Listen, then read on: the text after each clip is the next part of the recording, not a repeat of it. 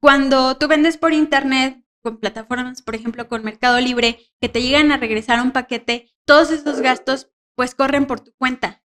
Desde el costo de envío de regreso. O sea, sí, el costo del cliente otra vez hacia el vendedor, para empezar. Ajá. Entonces, si no consideraste eso eh, y no lo prorrateaste, ese tipo de, de posibles fallas, o que compraste un lote de algún producto, un juguete, y salieron tres defectuosos del lote y no los consideraste, todo eso lo tienes que predecir y sumárselo a tu precio. A eso nos referimos con no conocer a fondo los costos de, De operación. de operación.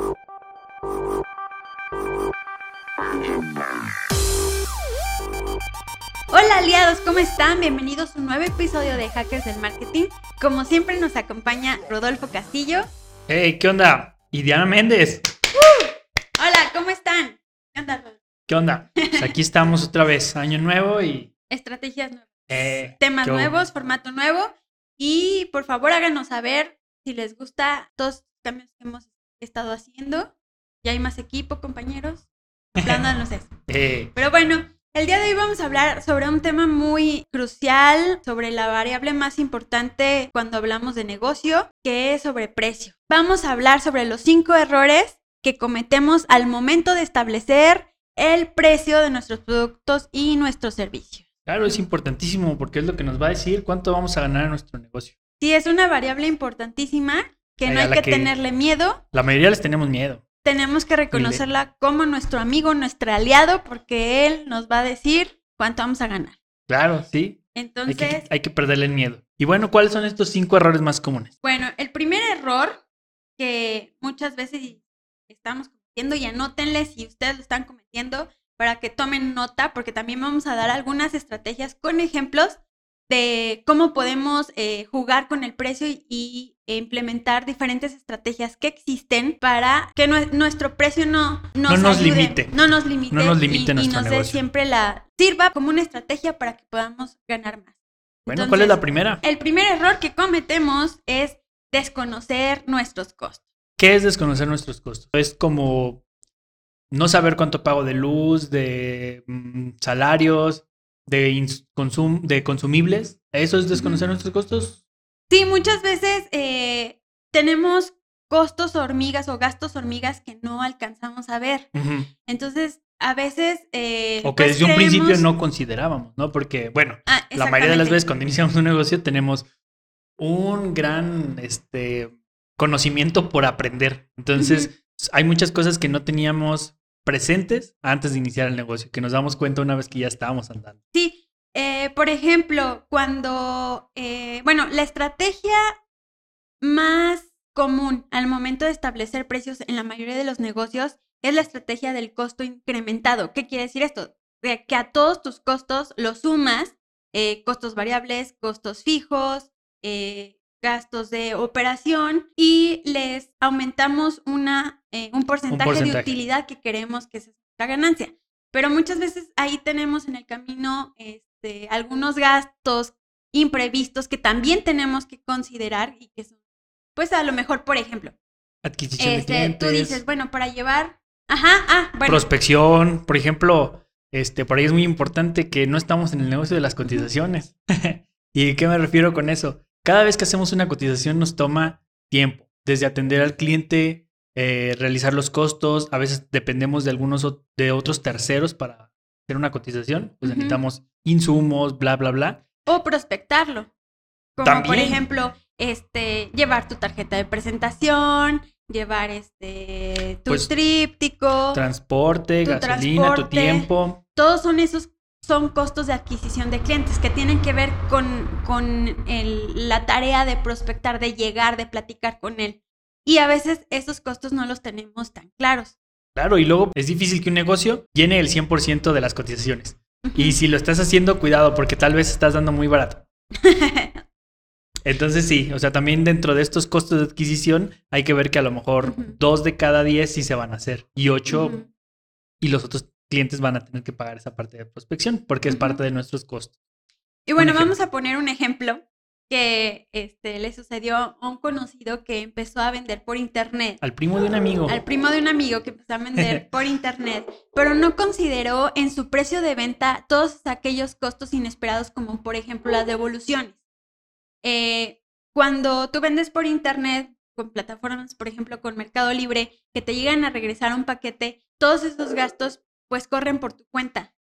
Desde el costo de envío de regreso. O sea, sí, el costo del cliente otra vez hacia el vendedor, para empezar. Ajá. Entonces, si no consideraste eso eh, y no lo prorrateaste, ese tipo de, posibles fallas, o que compraste un lote de algún producto, un juguete, y salieron tres defectuosos del lote y no los consideraste, todo eso lo tienes que predecir y sumárselo a tu precio.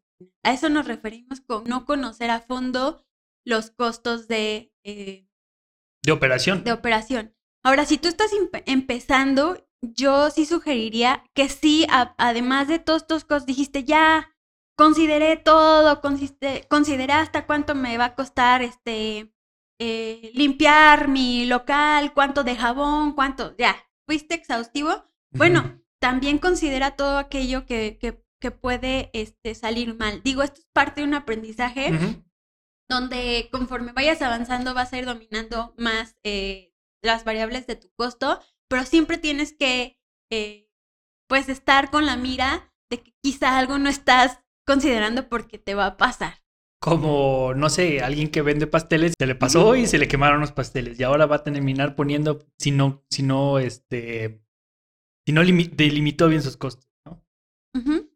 Ahora, también hay eh, dos costos, uno que ya lo mencionamos, que es muy común que se olvide, que es el costo de adquisición de clientes. Todo aquello que inviertes en publicidad y todo aquello que necesitas para crecer, eso también lo tienes que considerar en tu precio final, porque no es nada más tu ganancia y poder cubrir los costos, sino también to- eh, pues el plan eh, de que como emprendedor tienes, a dónde quieres llegar y para llegar a cierto nivel en tantos años, pues necesitas hacer una serie de inversiones que Una requieren proyección. un- que hagas una proyección y eso también lo tienes que considerar en tu precio final. Y otra cosa también muy importante que siempre se nos olvida es el costo de nuestro equipo. A veces tomamos como que la inversión eh, que va a ser para siempre, ¿no? Iniciamos algún... La depreciación de... De-. Aparte de la depreciación, o sea, sí es parte de eso, pero bueno, sí. Es eso, es porque se van de- depreciando los productos, pero no solamente porque se vayan depreciando, sino que es porque se van acabando. Entonces, si hacemos una inversión grande al principio en comprar alguna máquina, no sé, un horno, y nunca pusimos el costo de depreciación, o sea, de que este horno va a durar cinco años, entonces también tenemos que incluir ese costo de este horno en los pasteles que vamos a hacer durante cinco años, cuando menos, para que al término de esos cinco años tengamos para comprar nuestro siguiente horno. así Que eso es. algo que hemos visto mucho que ha pasado en algunos emprendedores y al cabo de estos cinco años eh, ya no tienen dinero, ya no tienen cómo seguir su negocio. Y es muy triste porque después de tantos años puede ser que quiebren simplemente por no haber previsto este costo eh, de término de vida útil del equipo. Me acuerdo de un caso de una conocida que también Ajá. nos escucha, que se les compuso una máquina de, de impresión. Ajá. Tiene un taller de, pues, de impresiones, una imprenta, y se descompuso su máquina más importante que le genera sus ingresos y no estuvo del todo preparada porque a lo mejor le dijeron que la máquina duraba 15 años y le terminó por durar 10, ¿no? Dependiendo de... Son cosas que son un poco inesperadas eh, o que si te dicen 15 años y te duraron 10 y entonces le descompuso antes de, de que estuviera como preparada económicamente y pues puso en riesgo su, su, Su negocio. su negocio. Al día de hoy ya la arregló todo bien y sigue adelante, pero si no hubiera podido arreglar esa máquina, es muy probable que, que hubiera cerrado su negocio. O, O si hubiera menos- tenido que endeudar. Ajá, y pues pasar un mal rato. Entonces, tenemos que ser muy cuidadosos, eh, no dejar, eh, es la actividad más importante, an- sobre todo al iniciar un negocio, que conozcas muy bien cuánto te cuesta y considera todos esos em- imprevistos. En resumen. Y esto no no solamente los consideras, tienes que analizar y analizar y otra vez analizar todos tus números, entradas y salidas y solamente así vas a tener una respuesta más fidedigna. ¿Y cuál es el siguiente error que cometemos? Bueno, el siguiente error que cometemos es copiar ciegamente a la competencia. Claro, ¿quién no ha sido culpable de esto? Yo. Todo el mundo, cuando empezamos, volteamos a, sacamos el termómetro, ¿no? A ver cómo anda la competencia cobrando. Y sobre de eso es que nosotros decimos, ah, ok, entonces por ahí tengo que sacar yo mis costos. No es una mala práctica, es bueno saber cómo está el mercado y sobre Hay de que eso. hacerlo. Sí, Es indispensable hacerlo. Sí, porque a lo mejor puedes salir con un producto muy, muy caro a lo que la gente está eh, dispuesta a pagar y, pues no te va a ir bien. Y eso depende de tus costos.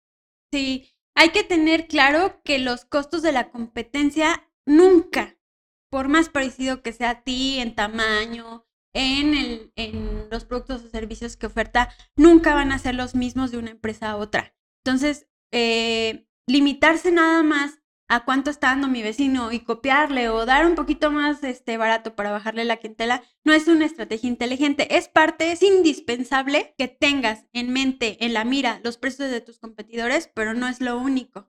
No te bases en No. eso porque es, eres muy diferente tú a los demás.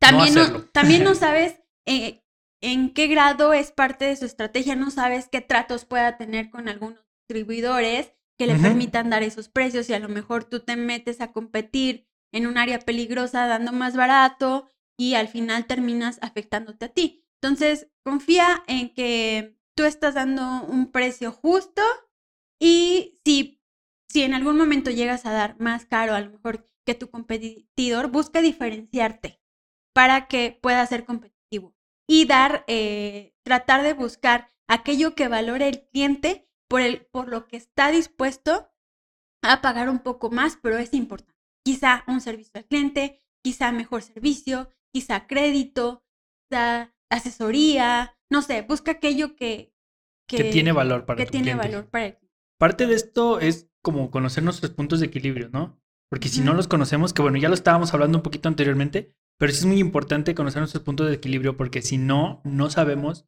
cuánto, en cuánto tenemos que ofrecer nuestros. Hay que conocer eh, la capacidad, de nuestra capacidad instalada, el pleno empleo o el pleno uso. Es decir, si tengo un restaurante con 20 mesas, eh, ¿cuántas personas puedo atender por noche? ¿O cuántas mesas puedo atender por noche? Sobre de eso tengo que sacar mis costos, porque también no son los mismos las noches de fines de semana que de entre semana. Entonces sí hay que hacer un ejercicio y no partir del positivismo que yo sé que la mayoría de los emprendedores así somos, somos muy posi- positivos, si no, no estaríamos en esto. Pero sí hay que ser un poco más realistas y no decir como que en tus cálculos no poner el 100% de uso, ¿no? A lo mejor a un 60% y sobre de eso calcular. Si tienes más, pues eh, qué bueno, ya tienes ganancia, pero cuando estés por debajo, pues podrías sopesarlo con esos otros días que esté por arriba. Entonces por eso nunca hay que fiarnos al 100% de, de capacidad instalada o de producción. Que si bien es también tener en la mira cuál es tu capacidad instalada, porque de verdad eh, yo me he, eh, en algún momento donde hemos trabajado con restaurantes, que nos, a ver, este, que dicen, no, es que necesito vender más, que necesito que siempre esté lleno. A ver, vamos a ver, si todo, el día de hoy tuvieras todas tus mesas llenas, ¿cuánto estarías ganando? Y te es suficiente. Y me llegó a tocar un caso donde nos dimos cuenta Que ni así. que no. O sea, y, además estaban desaprovechando muchas mesas que tenían pegadas, por ejemplo, a la pared y no podían meter sillas Tantas en- personas. a tantas personas. Entonces, una simple estudio de ver cuán, o sea, cuánto puedo ganar un día que tenga todo lleno y si veo que no es suficiente, o sea, que no es lo que yo estaba esperando ganar, Cuidado. pues estrategias así, cuidado, pero estrategias tan simples como despegar esas mesas de la pared y meter dos sillas más, te pueden dar la posibilidad de atender a dos clientes más. Ujú. ¿Sí me explico? Entonces, aquí damos pie a hablar sobre el, el siguiente error que se llama no reaccionar y no monitorear. ¿Y a qué te refieres con no reaccionar y no monitorear? ¿Qué parte de, del negocio es lo que tenemos que estar monitoreando? Digo, los Ajá. precios, pero ¿qué?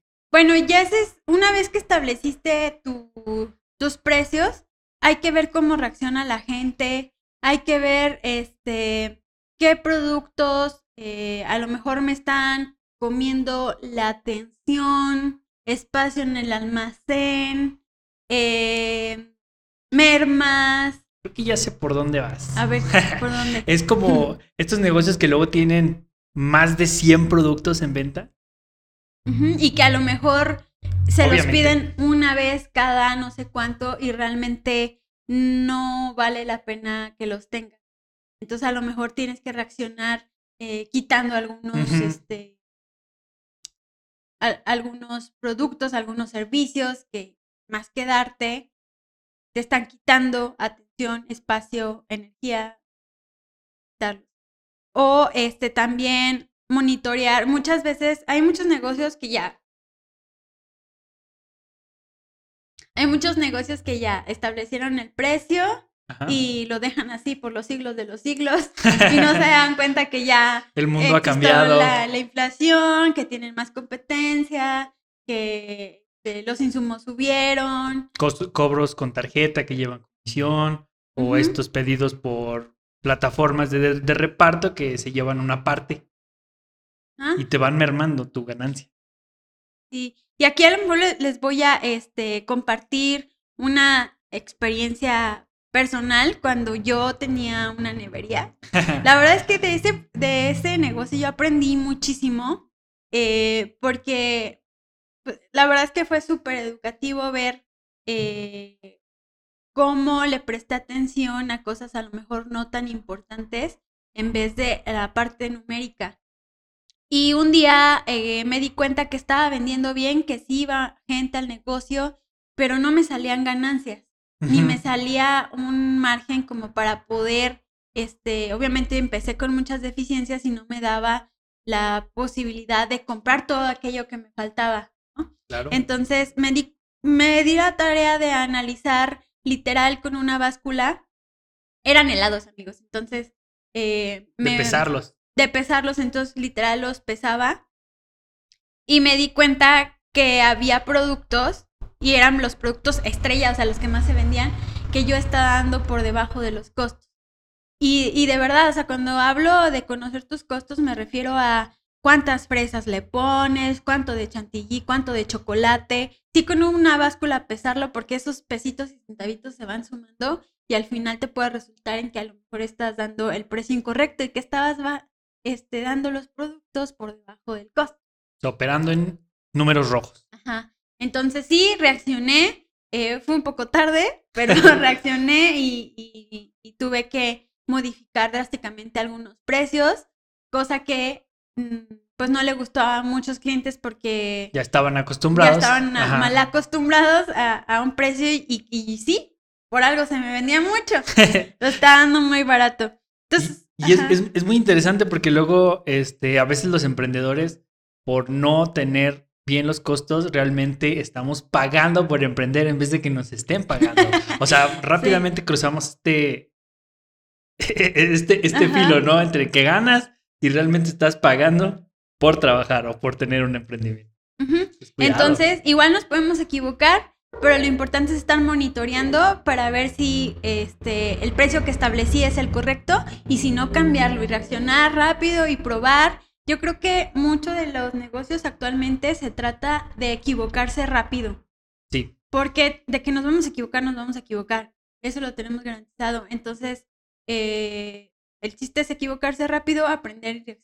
Por eso, este, mm, es estar siempre viendo esta variable, la del precio, a ver si está bien. Siempre, siempre tener esta tarea en, en la agenda claro. de que tengo que hacerlo. Y ahora con los negocios que, con el internet y los negocios son más dinámicos que nunca. Yo recuerdo, también yo tuve un negocio hace, hace un tiempo que vendía casitas para perro, en el cual también mis precios estaban mal fijados. Este, se vendían por debajo de lo que, bueno, no sé si, no sé si estaba en números rojos, pero por lo menos sí dejaba mucho dinero en la mesa, porque llevaba muchas horas de trabajo y el cliente pues, no valoraba eh, este trabajo artesanal que se Sí, y no lo valoraba por la zona en la que estabas, pero tenías que buscar el cliente donde sí lo valorara, porque sí existía. Sí, pero aún así eran muy pocos. Parte de la estrategia tenía que subir el precio independientemente, o sea, como al doble o al triple de lo que estaba, para poder encontrarlos y tener esta oportunidad de ir a encontrarlos, la parte del costo de adquisición de clientes. ¿ok? Y eh, pues esto eh, nos da pie al siguiente punto, al siguiente error, ¿Cuál que será? es ignorar la percepción del cliente. Muy importante, ¿no? La percepción del cliente nos referimos a qué es lo que el cliente valora de nosotros o qué es lo que siente cuando nos compra o todo eso. Eh, creo que es más eh, del, o sea, del valor percibido de lo que le estás vendiendo. Porque puede ser que tú le estés dando algo de mucho valor, pero realmente no lo entienda él así porque pues a lo mejor eh, no es el mercado, o sea, no estás buscando a tu cliente en un lugar donde, Donde no donde es. no es. Y este, sobre todo cuando estamos hablando de una estrategia de precio alta o cuando haces un servicio, un producto premium, pero la gente a lo mejor en tu zona no te lo está valorando. Es como, eh, no sé, un producto gourmet que quieres este, masificar y los productos gourmet pues son como más de una estrategia para, no para las masas, sino para un segmento en específico que sí lo va a valorar. Eh, tienes que ser congruente entre lo, el valor que percibido por el, tienes que ser congruente en la imagen que le das y el valor que proyectas a tu cliente. Sí, porque podemos fácilmente dar señales equivocadas, ¿no? O sea, am, que nuestro negocio se vea caro, pero tenemos precios baratos. Ajá. ¿Y esto en qué afecta? Aunque no lo crean, la verdad es que afecta en muchas cosas. Tu negocio puede dar señales equivocadas, es decir, que se ve caro, pero das barato. ¿Y esto en qué nos afecta? A lo mejor el cliente para el que sí es el precio, de ver el negocio va a sentir que es caro y no se va a meter. Y un... Puede resultar intimidante y decir, hoy no, se ve súper no, caro. se ve caro. Cuando en realidad, pues das barato porque sí quieres dar barato, porque eso es tu estrategia. Ajá. Pero también quien está acostumbrado a pagar a lo mejor un precio más caro por ese mismo producto y llega y lo compra contigo, puede dudar de la calidad Si el precio es muy bajo. Si el precio es muy bajo a lo que está acostumbrado. Aún por la zona, ¿no? Entonces, por eso es muy importante no dar señales equivocadas. Si tu negocio se ve muy bonito, los precios tienen que ser acordes. Y también si tu negocio no le has invertido mucho la imagen, no le subas mucho a los precios. O inviértele a imagen para que puedas subir y justificar o tener este, una concordancia, una congruencia entre tus costos y la experiencia que tiene el cliente en tu negocio. Y bueno, ahorita les damos algunas estrategias de cómo podemos, este, ahí digamos que la percepción del, del cliente, utilizarla a nuestro favor, a lo mejor con los precios que. Pero bueno, ahorita pasamos a, a, a esa, a ese punto. El siguiente punto o error que cometemos al momento de fijar precios es ofrecer descuentos sin una estrategia clara. Claro, yo he hecho y también conozco muchas otras personas con negocios que a veces creemos que solamente por poner una oferta los clientes van a llegar. Es decir, o sea, sí tenemos un precio base de X y con un descuento sí está más barato, pero el cliente no es muy educado, inteligente y no solamente está esperando el momento perfecto para, no, o sea, no está esperando el descuento para ir a comprar. Entonces, no necesariamente el hecho de que pongas un descuento va a atraer gente a comprar. O no siempre el hacer un descuento se va a traducir en ganar más. A lo mejor podrás vender más, pero tienes que asegurarte que te ayude también a ganar más. Eh, por ejemplo, recuerdo un caso, en una empresa en la que trabajé, donde hacían descuentos de ciertos, vendían en ciertos pisos que, que dijeron sí para, para vender más, ¿no? Pero cuando llegaba la gente, eh, sí se vendían muy bien, pero llegaba mucha gente y no encontraba ese producto en específico porque escaseaba. Ya. Entonces, lo único que pasaba es que la gente se iba enojada del establecimiento porque, pues sí, pues sí, descuento, pero pensa- eh, con la idea que se iban era de que los trajiste con un engaño porque ese producto no estaba ahí y, o sea, como que es para invitarlos a comprar uno que es caro, ¿no? Pero Claro. eso genera desilusión. ese es el costo de oportunidad que están perdiendo por dejar ir a un cliente. Pero en este caso, en específico, ¿por qué es que no estaba el piso? ¿Era porque si estaba muy barato y se generaba demanda?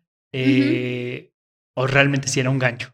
No, si era un tema de distribución, que no podían tenerlo ahí en la cantidad que se requería para que se vendiera en el tiempo en que se requería. Entonces era. O sea, sí fue una mala estrategia. Era una buena estrategia porque servía, atraía a la gente, pero una estrategia mal implementada porque no dieron las condiciones. O sea, obviamente si pusieron el descuento, entonces iba a vender más, entonces necesitaban tener, tener stock. Y no se cumplió con eso. Por eso es que a veces se utilizan los descuentos para deshacerse de stocks. Sí, de hecho, mucha gente piensa que las promociones y así son nada más como para vender más y muchas veces cuando algunos em, emprendedores que quieren pues vender y ganar más ponen en descuento el producto que más venden y no debe ser así. De hecho, lo, lo que tienes que hacer es ver, a ver, ¿qué, ¿qué tengo ahí en el almacén que necesito sacar porque nomás no sale? Ese lo pongo en descuento. O este, también puede ser que sí sea algo que vendes mucho, pero tu estrategia, y, a lo mejor lo pones barato, pero porque tu estrategia es precisamente eso, que sea un gancho para que después entren y se lleven algo más caro. Como algunas tiendas este, departamentales, ¿no? Que... ponen lo más barato al fondo de la tienda para que pases y seguro te llevas algo más. O ponen en descuento alguna, por ejemplo, hace poco vi en Walmart que pusieron en descuento este, cafeteras y todos estos este, electrodomésticos que se vendían mucho en Navidad, pero eh, nada más eso y los precios de, de otro tipo de, de, cosas los suben para pues compensar eso y, y de eso no nos damos cuenta, la verdad es que sí somos muy presa, luego ya cuando ya cuando haces la balanza te das cuenta, ay, gasté lo mismo, pero pero bueno, eh, ahí ya se trata de autocontrol, de tú este, saber que puede ser presa de esas estrategias y entonces ve por la oferta y no mires así como, como este, burritos que les ponen cartones para no ver. Fíjate que uno de los negocios que tienen mucha estrategia en sus precios eh, son los restaurantes. Porque es un servicio. Es un servicio. Bueno, es un producto, lo comes. Pero bueno, es un producto muy dinámico. Es, un servicio, así. Es un servicio muy dinámico porque comes y después te va a volver a dar, hambre. Entonces puedes seguir yendo, ¿no? Eh, en los restaurantes yo por ahí sé que los precios del mismo plato, con la misma cantidad o hasta menor, por la noche son más caros que por la mañana. ¿Por qué será? ¿Tienes una idea? Porque hay menos demanda, menos oferta también en la noche. En la noche son más caros. Sí, bueno, porque hay menos, menos, sí, menos oferta de restaurantes. Sí, sí, de hecho sí hay una menor oferta, pero más que nada por la noche la gente trae otro ritmo. Vas, va a, tomarse su tiempo. Entonces, el tiempo de las mesas en los restaurantes, las personas que van a atender por mesa van a ser menos que en la mañana. Entonces, por eso en la mañana hay restaurantes que tienen, se han fijado cuando agarran la carta, tienen opciones de desayunos y que tienen un horario y generalmente son más baratos. A veces te incluyen hasta el café y el jugo, que en la noche no vas a encontrar ese tipo de, costos. Y esto es porque en la mañana tienen un mayor flujo de personas porque la gente va a comer y se va porque anda trabajando o porque va para el trabajo. Y en la noche se toman su tiempo y las personas que atiendes por mesa, por hora, son menos. Entonces tienes que cobrar más caro por el, por el tiempo de oportunidad.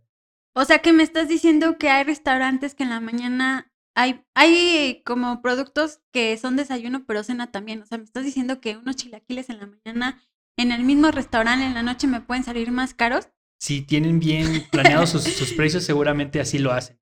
O lo que hacen es que luego tienen diferentes cartas, una de la mañana y otra de la noche. Para poder diferenciar los precios. O simplemente los desayunos son hasta las 12, una de la tarde y después eso ya no te vuelvo a servir desayunos. Y ya no puedes obtener tus chilaquiles en la noche. Bueno, este error es de ofrecer descuentos sin saber por qué, bajarle el precio sin saber por qué. No, todo tiene que tener un, por, qué, lo haces y una estrategia detrás. Si vas a hacer un descuento, tienes que tener el producto disponible, tienes que decir, bueno, si esto lo voy a vender más barato, a lo mejor le pongo un poquito más caro a otras cosas para compensar ese, ese costo o hacer un trato con tu eh, proveedor para que te pueda este, pues ayudar con estos descuentos, ¿no? O puedes hacer este, distintas estrategias de precio que, bueno, ya vimos que un error puede ser no hacer, eh, hacer descuentos sin estrategia, entonces, ¿cuáles podrían ser estrategias? Aquí les vamos a ejemplificar algunas, como por ejemplo, em, puedes hacer estrategias de precio según el tiempo. Por ejemplo, hay em, una un tipo de negocio que lo hace mucho son los vuelos. Ajá. Ah, eh, según la temporada en la que viajas, te puede salir lo eh, lo doble de caro o lo doble de barato por este si lo compras en temporada baja, temporada alta, eh, o, o, si por el clima, o eh, también porque varían los precios. Los... En los vuelos también a veces puedes agarrar vuelos a buen precio a más de seis meses. Y esto es ah, porque tú los pagas hoy. Ajá. Y ellos pueden darle vuelta ese dinero por seis meses. Te estás invirtiendo. Ajá. en la aerolínea. Sí. De hecho, bueno, algo interesante aquí, hago un pequeño paréntesis, es las tarjetas del Starbucks o esta aplicación de prepago de Starbucks. Dicen por ahí que Starbucks es uno de los bancos más grandes del mundo, porque la gente prepaga para después pagar con esta tarjeta o con su teléfono. Entonces, hay mucho dinero que está en estas tarjetas digitales. Y con ellos se financian.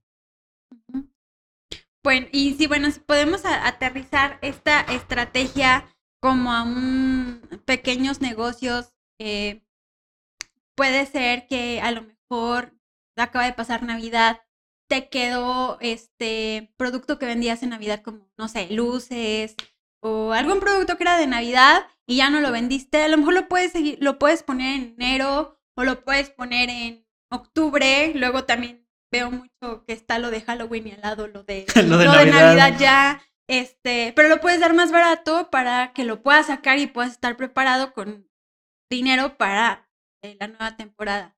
Entonces, es, esa es una estrategia como de, en cuanto al tiempo, eh, que, que, puede, que puedes hacer. Una, estrategia, de, precios.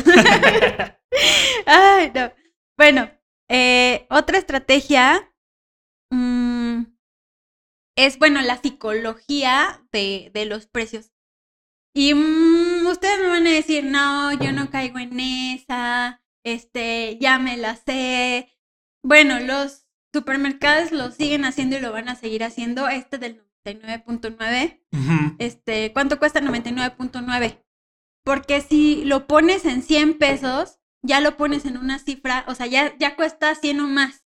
Y si lo pones en 99 pesos, es, ah, está dentro del 90. Son esos trucos psicológicos que aunque tú digas, nada, ya me la sé, sí, seguimos cayendo. Sí, funcionan, seguimos cayendo y muchas veces nos encontramos algo en 500, este... 499. 499 y decimos, ah, o sea, sentimos que mm, si nos ponen el 500, ahí es como de, ay, ya llegó al, al 500. Entonces, como que si es, este, sientes que estás pagando menos. Fíjate que también por ahí estaba yo leyendo sobre los precios y decían que exactamente cuando terminas en 99, punto 99, quiere decir, también puedes dar una señal en la cual este, tienes un poco de desconfianza en tus precios. O sea, que ah. como que sientes que tienes que dejarlo por abajo como para engañar o para hacer sentir otra cosa y, que cuando, y que cuando tienes tus precios en cero, cero, cero, este, das una señal de seguridad sobre tus precios y eso puede dar calidad, hacer creer que es calidad. O sea, no es lo mismo a lo mejor un carro de 286 mil 300 pesos que uno de que dice dos, 300 mil pesos. O tiene la seguridad de mm. decirte 300. ¿Qué opinas?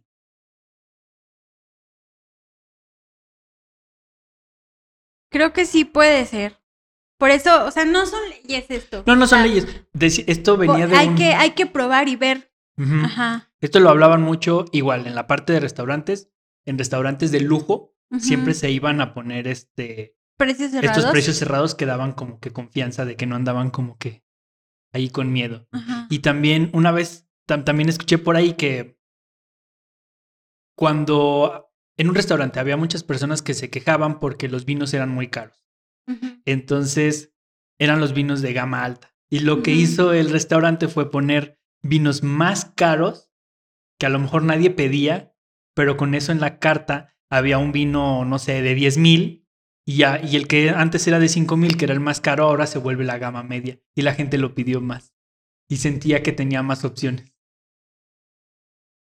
Qué interesante. Bueno, eso es parte de, de La estrategia de la precios. estrategia y ver la psicología y la percepción de la gente en cuanto al precio. Entonces, no hay reglas, hay que, hay que probar, hay que, este, pues ser dinámico, no tener miedo a, a ser dinámico con los precios, ¿no? O sea, por ejemplo, si lo aterrizamos en una estrategia de un este, microempresario que tiene un bar, a lo mejor en el momento del día donde te, tienes ahí a los empleados y a lo mejor no están, no están siendo aprovechados porque están picándose los ojos porque no hay nadie. Porque no hay quien Bueno, a esa hora pone una promo de que de tal, de hecho es muy común, ya casi no la veo, pero que la hora feliz de tal hora a tal hora, este, te sale a mitad de precio. O de tal hora a, a tal hora las mujeres gratis. O Ya. no sé, ve. Sí. Bueno, también hay otra estrategia que es la estrategia low cost. Low es cost. decir, que vamos a traer a clientes de que se fijan en el precio, que lo que para ellos importa es pagar un Es que precio sea más más barato. barato. Ujú. Ajá. Dentro de esto, pues obviamente vamos a no vamos a, a tener algunos anaqueles muy bonitos, a lo mejor la iluminación no va a ser la mejor, la limpieza del lugar mm, seguramente no va a ser la mejor, pero al cliente le importa pagar menos. Entonces va, eso no le va a ser importante. O sea, hay que concentrarse en lo que es realmente importante para el cliente, a qué le da valor. Si le vale un pepino, un cacahuate que, que esté bonito y no, o sea, que los tengas ahí casi que a granel porque lo que está buscando es precio bajo, darle eso. Que es mucho la estrategia de, por ejemplo, estas tiendas chinas. Que a veces hasta las cajas están maltratadas y todo, o sea, mientras el producto esté bien y, y los tienen así como que todos revueltos o a veces hasta neta con cucharita agarras las este que las uñas que, que Pues no que solo las eso, cucas, que los hemos visto hasta en la calle, literal, con las cajas abriéndolas ahí, abiertas literal, porque en lo la que le calle. importa es el Es precio. el precio. Hay hay estrategias, bueno, ahorita que la mencionaste, me acordé de la penetración de, de- de- de mercado. Nosotros siempre aquí decimos que no te diferencies por precio, pero a veces se vale, puedes entrar con un precio bajo para que la gente te conozca y esté dispuesto a comprarte, sobre todo con aquellos este, productos o servicios de los que no se tiene mucho conocimiento. Eh, de- por ejemplo, no sé, se me vino a la mente eh, el negocio de que venden tipioca, ta- que venden tapioca, que, que son estas bolitas Tapioca. de tapioca, este, que antes no las conocían ah, y ya. que mm, Y cuando llegaron estaban baratas. estaban baratas y ya ahorita. Han subido Hay de mucho todo, precio. hay de sí, todo. Sí, sí, pero sí han subido de precio. Entonces, también es una estrategia. eh, no hay mala ni buena estrategia siempre y cuando vaya en consonancia y que lo hagas por una razón estudiada y que sepas ¿Hasta cuándo? hasta cuándo y por qué lo estás haciendo. O sea, no, no es nada más dar más barato porque sí, porque sabemos que también ese tipo de estrategias no le hacen bien a nadie. eh, Pelearte eh, clientes con otra, con el competidor por precio, pues al final le dan madre no solo a ti, a tu competidor, a la industria, sino también al cliente, porque luego desaparecen los competidores y la, la calidad de los servicios de esa industria De demerita. se demeritan y terminan cerrando, el cliente se queda sin opciones y eso lleva A nada bueno. nada bueno, a nada. También algo pues, muy importante en la en la estrategia de precios o en la definición de precios es el riesgo. Porque, como decías hace rato, ¿no? Ah, eso de, ponerle un porcentaje, de agarrar los costos y ponerle un porcentaje, se da mucho en la parte de no transformación, sino como a lo mejor de distribución. De la parte de la cadena de suministro que no agrega valor. Porque pues, no están corriendo tanto riesgo, pero quien, quien hace una transformación, esos sí están corriendo riesgo y esos son los que deberían de subirle más. O sea, de ganar más, porque son los que están llevándose el riesgo. Por ejemplo, la cocinera que compra las fresas, la chantilly, la, la harina y lo convierte en un pastel. Ellos serían los que deberían de tener el mayor parte de ganancia porque son los que están llevando el mayor riesgo. Si se les echa a perder o si no lo venden en dos días, ya se echó a perder. En Mm. cambio, la harina puede durar seis meses o nueve meses, desconozco, pero dura más, ¿no? O sea que me estás diciendo que si yo quiero implementar eh, de, la, de la cadena de, de un producto transformado como un pastel y como otros productos o servicios, más bien productos, ¿no? También es, no, sí, casi siempre son productos. Si yo quiero ganar en toda esa cadena, ¿debo de yo correr mayor riesgo o ser en esa cadena el eslabón que corre un riesgo mayor para ganar más? No necesariamente. Lo que yo quería ilustrar es que si tú te estás llevando el riesgo, tú debes de ganar más. Que no se nos olvide eso como emprendedores. Que el que transforma debe de tener una mayor ganancia porque es el que corre más riesgo. Bueno amigos, entonces, este, como vemos en conclusión, debes conocer perfectamente tus costos, nunca cliente, copiar a la competencia ciegamente, nunca ignorar la percepción del cliente sobre el valor percibido y el precio que le estás dando, no reaccionar y monitorear siempre tus precios y ofrecer descuentos y promociones. Son los cinco errores más comunes al momento de estar. Sí que no debemos de y seguro los hemos cometido si somos emprendedores. Alguno de ellos, si no es que los cinco. Porque yo los cinco, la neta. En algún momento los cinco.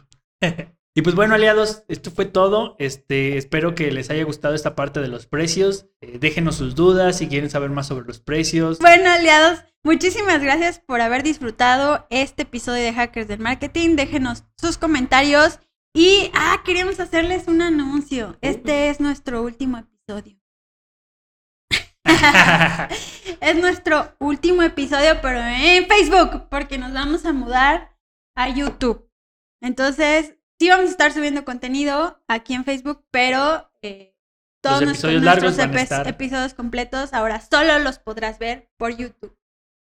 y por porque Spotify YouTube también. es chévere. Ay, por Spotify. Ah, Recuerden que estamos en todas las plataformas de, de podcast, podcast. como iHeartRadio, Apple Podcast, eh, Spotify, eh, Pandora, etcétera, etcétera. En la que nos busquen. Ajá, Y denlos en la campanita, suscríbanse, déjenos sus comentarios y Hasta la próxima. no dejen de ver Hackers. del- Nos vemos. Nos vemos. Bye. Bye.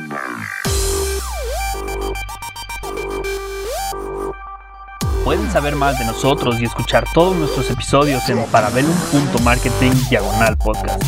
No olvides suscribirte en Spotify, Apple Podcast, Google Podcast o iHeartRadio y dejarnos un review en alguna de estas plataformas. Nos veremos el próximo martes y el siguiente y el siguiente hasta el fin de los tiempos.